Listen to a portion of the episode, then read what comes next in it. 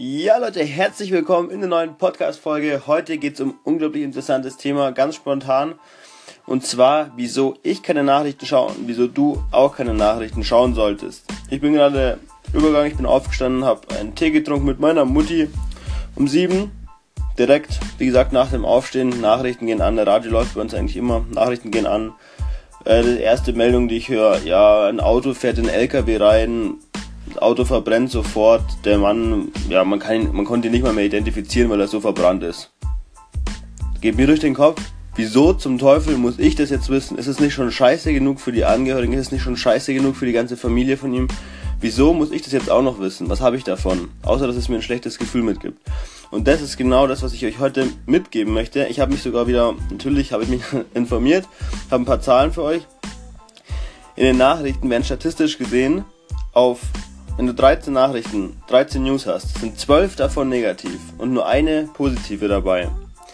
Nachrichten sind im Endeffekt nichts anderes als komprimierte Angst. Die wollen nicht die ganze Zeit vollballern, damit du Angst hast. Die, pass mal auf, hört mal Nachrichten, schaut mal Fernsehen, hört mal Radio, schaut mal in die Zeitungen.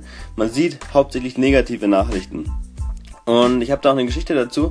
Und zwar stell dir mal vor, es gibt eine Insel, da leben ein paar Leute drauf und die sind komplett abgeschottet von der Zivilisation, sag ich mal. Die haben kein Internet, die haben keinen Fernseher, kein Radio, nichts. So, die leben da, die müssen fischen, um zu angeln, äh, die müssen fischen, um zu angeln, die müssen fischen, um äh, was zu essen zu haben.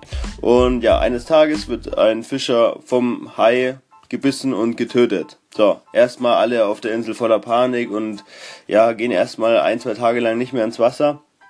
Und ja, nach dem dritten, vierten Tag geht der erste Fischer wieder raus, weil die eben was zu essen brauchen und, und fischen eben.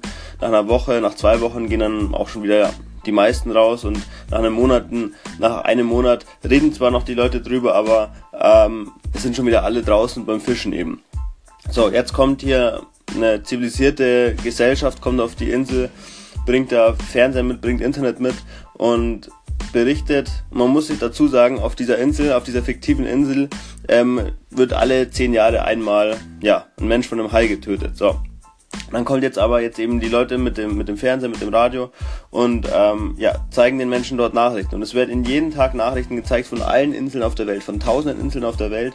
Und jeden Tag, ähm, also fiktiv, das sind auch keine, keine ähm, realistischen Zahlen, aber fiktiv, ähm, werden jeden Tag, dann wird jeden Tag auf irgendeiner Insel ein Mensch von einem Hai getötet. Und man zeigt es jeden Tag diesen Menschen auf dieser Insel. Weißt du, was passiert? Genau, die Leute haben so Angst, dass sie überhaupt nicht mehr ins Wasser gehen und überhaupt nicht mehr fischen gehen. Und es wird den Leuten einfach ein unrealistisches Bild von der, von der Welt gezeigt, im Endeffekt.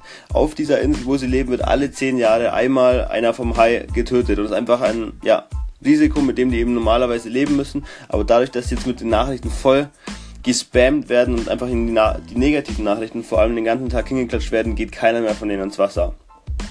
Und man merkt es einfach, das war jetzt eine Geschichte, aber man merkt es einfach im echten Leben. Es ist tatsächlich so.